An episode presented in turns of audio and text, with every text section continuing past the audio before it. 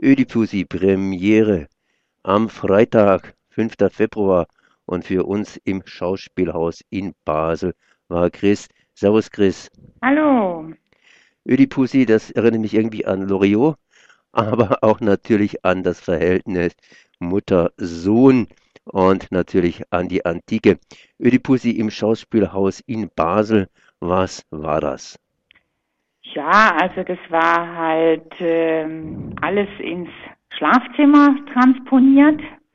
Bei Sophokles hat ja in dieser Originaltragödie dieser Ödipus eine Staats- und Familientragödie eigentlich verarbeitet. Und äh, ich muss also sagen, der große Wurf war es nicht. Also eher enttäuschend. Ja. Okay, gut, das werden wir jetzt kurz in fünf Minuten abhandeln. Also wir haben ja diesen Ödipus, das ist jetzt eine Inszenierung von den Italienern Antonio Latella und Federico Bellini, dieses Autorenduo. Die, der eine lebt schon seit zehn Jahren in Berlin und macht aber immer Arbeiten noch in Italien und eben auch in Deutschland. Aber das irgendwie, das ist eine missglückte Sache. Man wenn man diesen Sophokles Ödipus kennt, dann vermisst man einfach diese staatliche Komponente in Basel. Es ist zu sehr auf das Schlafzimmer reduziert und äh, die, das ist einfach eine abgespeckte Sache für das Empfinden. Der Applaus war auch verhalten und der gebürtige Napolitaner Latella hat da dann einen Schauerregen auf der Bühne gehabt. Da fing dann an, sich so Ventilatoren anzudrehen. Eine Symbolik, mit der, die einfach zu zusammenhanglos war. Jetzt muss ich mal ein bisschen nachhaken. Ich meine, du hast gesagt, diese staatliche Komponente wird da vermisst. Ich habe ja auch angefangen eher mit dieser Mutter-Kind-Geschichte und äh, da eigentlich auch nicht so die staatliche Komponente herausgegriffen. Ähm, inwiefern hast du die staatliche Komponente da vermisst? Ja, der Ödipus tritt ja ins Schlafzimmer und sagt, äh, sie will ihn beruhigen, sie will einen ruhigen Ödipus, die Ehefrau, und merkt natürlich, dass er total aufgelöst ist, weil vor den Toren alle am Verhungern sind. Es ist wirklich eine kurz vorm Zusammenbruch, ist sein Land. Er ist ja ein Herrscher, Ödipus.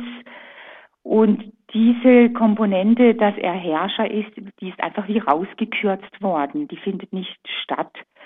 Und da muss man halt dann, ja, das ist halt, äh, dann liegt sie auf dem Bett und liest aus Oscar Wildes The Importance of Being Earnest zum Auftakt des Stücks.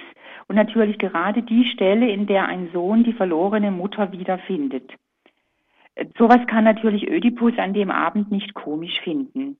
Und er sagt dann halt auch, er hätte eine schräge Gattin und sagt, das kommt alles, weil sie zu viel lesen würde. Das Lesen habe ihr gar nicht gut getan. Eröffnet wird das Ganze mit einer Szene, wo in stillem Schweigen seine Frau, die Jokaste, eigentlich gut gespielt von der Barbara Horvath, an einem Tischchen sitzt und eben Gemüse schält. In sich versunken, ganz konzentriert Gemüse schält, Soweit konnte man ja noch äh, in dieser Sache einsteigen.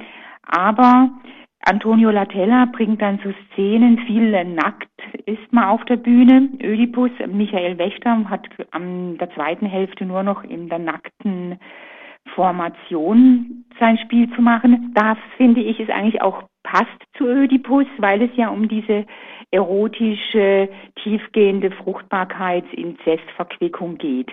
Mit diesen Nacktspielen habe ich kein Problem. Aber dann haben wir halt Trittfiguren, die auch immer nackt rummarschieren, in dicken Pelz, so nach dem Motto, hier wird angespielt, das Tier im Mensch. Es liegt ja auch ein großes, es ist nicht gerade ein Bärenfell, was unter diesem Ehebett liegt, aber man sieht die Pranken des Bärens. Und klar, das geht in diese Kerbe, der, das ist ein Terrain, wo Antonio Latella und Federico Bellini sich sicher gut umgetan haben. Diese körperlich erotische Seite, die kam im Stück schon raus. Dann schiebt er der Theresias einen, nee, der Diener ist es, der schiebt dann einen Kinderwagen auf die Bühne, der geht in Flammen auf.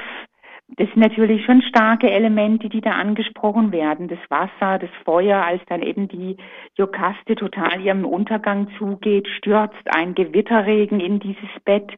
Da staunt man natürlich über die Bühnentechnik des Schauspielhaus, was alles möglich ist. Und das dritte Element ist dann, als diese Ehe wirklich total scheitert, weil immer mehr dieser Inzest äh, frappante durchschlägt, da reißt dann Jokaste ihre Schränke auf, ihre Matratzen, zieht die Schubladen aus dem Kommoden und überall quillt Erde raus. Dann ist das Ganze eine riesen, ja, es wird dann zum Finale hin wirklich sehr erdverhaftet. Alle sind mit der braunen Erde verschmiert, die nackten Körper, das Wasser, das vom Himmel stürzt. Das sind sicher gewaltige Momente von der Regie. Und ich merke, ich merke, ich merke schon, ich merke schon, da kommt keine Begeisterung bei dir auf, sondern du beschreibst und beschreibst und beim Publikum war eher die ganze Geschichte auch etwas lau. Ja, man schaute sich das an und dachte, huch, was kommt als nächstes? Ähm, ist da irgendwie ist eine missglückte ja. Tragödien-Neufassung, würde ich sagen. Ist, ist da irgendwie ein Sinn zu sehen oder eine Sinnsuche oder hat man am Ende gedacht, äh, einfach abhaken oder hat man vielleicht am Ende sogar gedacht, naja gut, ich habe es zwar nicht kapiert, habe deshalb auch nicht applaudiert, aber man kann zumindest drüber nachdenken und irgendwie noch was, noch was abgreifen, was einem geistig vielleicht langfristig, wenn auch nicht gerade beim Betrachten des Stückes, erregt oder bewegt. Ich meine, man sieht, dass dieser Ödipus, gespielt von Michael Wächter, in einer riesigen Identitätskrise steckt. Da ruft er dann bald 15 Mal, wer er ist. Und es ist so eine bohrende Frage nach seiner eigenen Person. Ich finde, er schlägt sich wecker. Er hat eine, also wacker. Er hat eine ganz schwierige Rolle. Und äh, also die muss man sagen als Hauptdarsteller, da die meistert er wirklich gut. Auch seine Jokaste, das sind unglaublich schwere Rollen. Also wenn ich mir vorstelle, die müssen da jetzt noch in den nächsten mm, Februarabenden diese Rolle auf die Bühne bringen, äh, da muss ich dann schon sagen, Hut ab. Aber wenn sowas total in den Wahnsinn, ins Irre kippt, so monströse Wahrheiten äh, ans Tageslicht kommen, klar, es ist eine unglaubliche Thematik. Es ist wirklich ein harter Stoff. Aber wenn ich da keine Staatsaffäre mehr habe und nur noch die nackte Privatsache, dann hätte ich eigentlich nicht den Sophokles dafür gebraucht.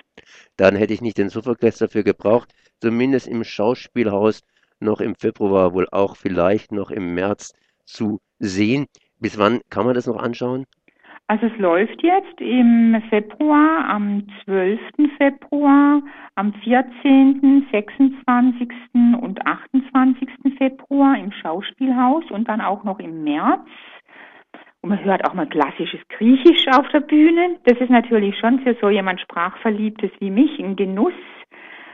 Aber, aber summa aber, summarum, naja.